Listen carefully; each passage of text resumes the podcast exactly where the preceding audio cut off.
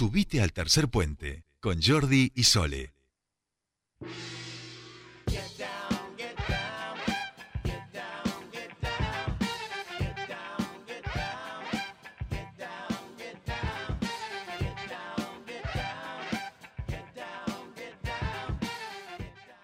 Continuamos entonces con Tercer Puente y sí, vamos a meternos en la cuestión internacional, en, la, en Brasil, en este país vecino. Hoy están eh, celebrando la independencia, pero una independencia algo rara o las celebraciones de esta independencia son algo raras. El presidente llamó a la ciudadanía a manifestarse contra la Corte Suprema y contra el Congreso en Brasil, hoy las calles, al menos en las imágenes, estaban llenas. ¿eh? La plaza eh, ante el presidente Bolsonaro estaban absolutamente llenas. Ahí hay una situación bastante complicada. Están hablando de un autogolpe. Obviamente esto es atentar contra algunas de las instituciones. Es una, una primera lectura que uno puede hacer, pero por eso nosotros queremos hablar sobre esto con alguien que sabe más que nosotros. Y hablamos de el politólogo Pablo Lumerman, que ya está en comunicación con nosotros. Bienvenido a Tercer Puente. Jordi Sole te saludan. Gracias, gracias por la invitación. Es un gusto estar con ustedes en este tercer puente mirando juntos qué ocurre en este país hermano grandote, grandote llamado Brasil. Bien, ¿Qué tal, Pablo? Bueno, un gusto tenerte aquí de charla con nosotros y bueno, ir directos ya a, qué está pasando, ¿no? En Brasil en el, en el día de hoy que incluso algo nos dejó entrever eh, este no partido entre Brasil y Argentina, un contexto raro, ¿no? Y que hoy tiene este Día de la Independencia marcado, como decía Sole, por estas movilizaciones convocadas por Jair Bolsonaro para poner en tensión eh, el poder institucional del Tribunal Supremo de Justicia. En efecto, eh, venimos viendo con, con Brasil un proceso muy preocupante de polarización, pero también de conducción del país, con una lógica digamos, que cada vez riñe más con ciertos pactos democráticos que caracterizaron al país, eh, Sarney esta parte, ¿no? Estamos hablando de unos cuantos años, y que Bolsonaro, un poco él prometió esto en campaña, que iba a instalar una lógica que vaya más allá de, y los pactos democráticos en función de un nuevo set de valores y principios muy basados en la lógica autoritaria y, en la cual hoy por hoy, con una imagen pública que no, supera los 22 puntos y que, bueno, con, la, con su gestión de la pandemia, el tema económico que no arranca y demás, Brasil realmente está en una situación muy desesperante y lo podemos ver en varios indicadores y eso impacta en gobierno nacional y Bolsonaro entonces por los votos no tiene mucha chance de ganar este, en las elecciones del 2022 contra el, que retorna a la escena que es Lula da Silva, aquel que fue en su momento por la justicia brasileña impedido de competir. Entonces lo que podemos ver para sintetizar es elecciones 2022 de alta polarización y con digamos, con una objeción al sistema electoral vigente por parte del gobierno, porque se visualiza perdidoso, y, eso trae esta tensión de la que ustedes planteaban, donde el Congreso no quiere dar el brazo a torcer, cambiando el sistema electoral, eh, y entonces, bueno, ahí Bolsonaro ataca y usa este, este Día de Independencia para un poco, digamos, movilizar a la gente, se da una militarización de la política los militares están jugando un partido político, eh, aquellos que están leales a Bolsonaro, eso es algo nuevo, la policía también, un gran porcentaje de la policía se declara movilizarse a favor de Bolsonaro, armados, con lo cual eso introduce un elemento de riesgo. Y después, quizás como un dato complementario, se está discutiendo la ley de seguridad nacional, básicamente una ley que estuvo en desuso desde el, retorno a la democracia, en particular el cambio de constitución, ahora se activa para, de alguna manera, el Poder Judicial defender las instituciones de parte de los ataques que Bolsonaro está realizando. Entonces tenemos un conflicto de poderes que podría derivar perfectamente en una, un autogolpe. Bien, bien.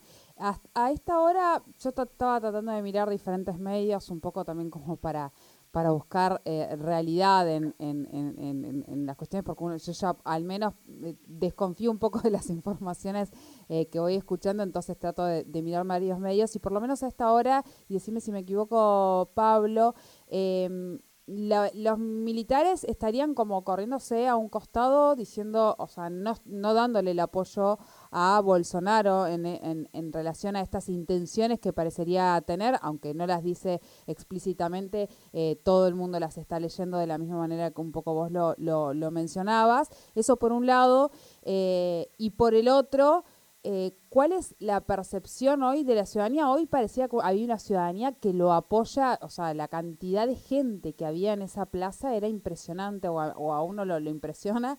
Digo, ¿cómo es el apoyo de esa ciudadanía eh, y qué papel jugaría en un caso en donde se empieza a disputar esta, esta tensión, no?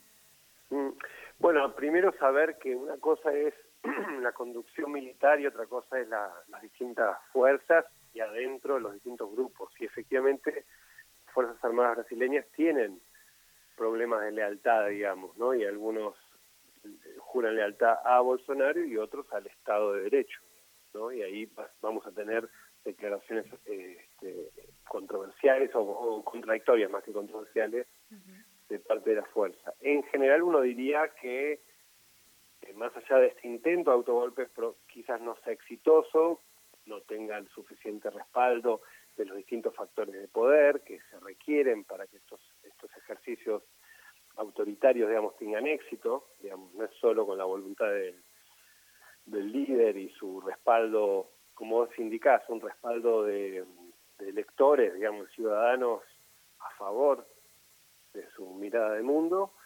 tiene distintos grupos, digamos, que lo respaldan, hay una parte del movimiento neopentecostal que es muy, muy grande en Brasil, lo respalda. Hay sectores relevantes de, de, la ruralidad empresarial brasileña, en particular en las zonas del nordeste donde Bolsonaro ha tenido una política a favor de ocupantes, madereros, mineros eh, en la zona amazónica. Ahí hay un respaldo también de ciertos segmentos de la población de los sectores populares que reciben eh, apoyos, subsidios directos por parte del Estado brasileño, hoy por hoy, un poco paradójicamente potenciando la política del Bolsa Familia del, Partido de los Trabajadores.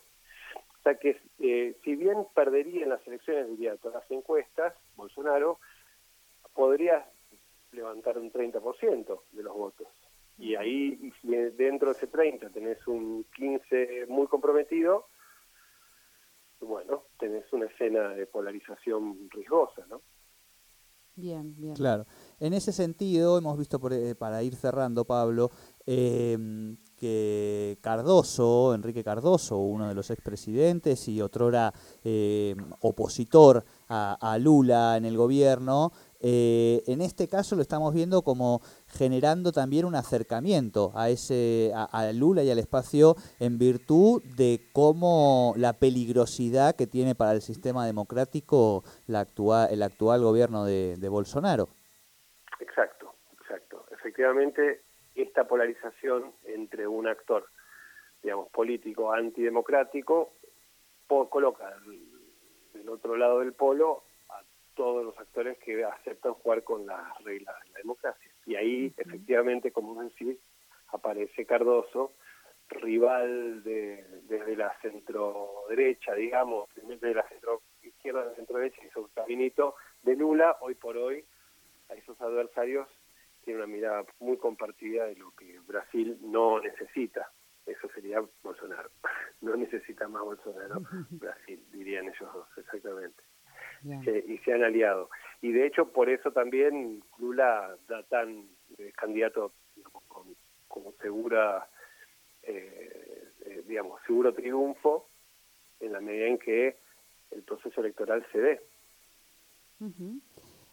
la, la desaprobación es es internacional eh, respecto a esta, estas acciones que está tomando Bolsonaro o esa es eh, la lectura que yo he hecho hasta el momento, ¿no? Eh, a nivel internacional uno va a poder ver seguramente una una Unión Europea, digamos, una Inglaterra, un Occidente rechazándolo. Claro, eh, hay, que ver qué pasaría del otro lado del, Perdón, Pablo. Eh, pero en este caso, digo, esto que dicen es importante en relación a que ya no hay un Donald Trump, digamos, en el gobierno de Estados Unidos que efectivamente oxigena y le daba lugar a, a ilegitimidad a este, a este gobierno también de Brasil, ¿no? Exacto. eso no estaría pasando, por eso el respaldo vendría más desde otros factores, digamos, más, más, más del Oriente. Bien, bien. Paradójicamente, porque Estados Unidos, eh, Estados Unidos siempre fue como para Bolsonaro, en lo que es política internacional, un referente en oposición a la China. Pero eh, cuando aparecen estas aventuras, claro. también se da en un contexto de geopolítica, ¿no? Y hay que ver ahí en quién se apoya Bolsonaro en este tiempo. para, para Pero siempre hay alguien en la cooperación internacional, en el mundo, en la, en, sí, en la sociedad de las naciones, vamos a llamarla, que, que quieran respaldar una aventura de cambio de régimen, porque hay mucho para ganar ahí, desgraciadamente. Claro. Bueno, Pablo, te agradecemos muchísimo este ratito y este marco que nos sirve para entender un poquito más todas las imágenes que vamos viendo y que resultan a veces muy inentendibles porque, claro, cuando estamos hablando del gobierno de Brasil de Bolsonaro, siempre hay cosas complejas. Muchísimas gracias por esta charlita con Tercer Puente. Para mí siempre está bueno la pregunta, porque me hace preguntarme a mí mismo y y bueno, juntos vamos construyendo algún, algún criterio de realidad. Les agradezco. No, gracias a vos, Pablo, por, por siempre estar. Hablábamos entonces con Pablo Lumerman, él es politólogo, eh, bueno, es amigo de la casa, eh, ha sido columnista en algún momento de nuestro programa, eh, hablando un poco sobre esto que está ocurriendo en Brasil. hemos, estamos acostumbrados a una postal extraña y demás de, de Brasil con esta última pandemia sobre todo, pero realmente hoy ver las calles colmadas y, preguntar cuál era la razón por la cual estaban colmadas esas calles, a uno le sorprende, digo, tanto apoyo para ir a eh, manifestar contra dos instituciones del Estado. Eh, lo, impresionan y bueno, da un poco de miedo también, porque estamos hablando de, eh, ir contra instituciones democráticamente que, que, forman parte de la democracia del país eh, economía del mundo, digamos, ¿no? Habían prometido que iban a copar toda la plaza allí en Brasilia y las imágenes muestran que no han logrado ese copamiento. Después, bueno, hablamos de una sociedad de 3 millones de, habitantes, digamos, ¿no? Entonces un, presidente este, tiene que tener por lo menos una legitimidad. Pero es cierto que tiene fanáticos, digamos, de, Bolsonaro y de esta permanente lógica de, la crítica, ¿no? De, de alabar el egoísmo a ultranza y, una lógica que donde no hay posibilidad de, construcción y de, otredad. Eso mismo, lamentablemente, vemos algunos vestigios en Porteñolandia, por supuesto, todavía no llegan aquí, pero bueno, aquí tenemos también nuestras, nuestras, nuestras propias lógicas vernáculas, ¿verdad? En relación a la política y a esta lógica de, del, del troll de la política. 15, 35 minutos, nosotros hacemos una brevísima pausa y ya venimos con mucho más tercer puente. Oh, baby,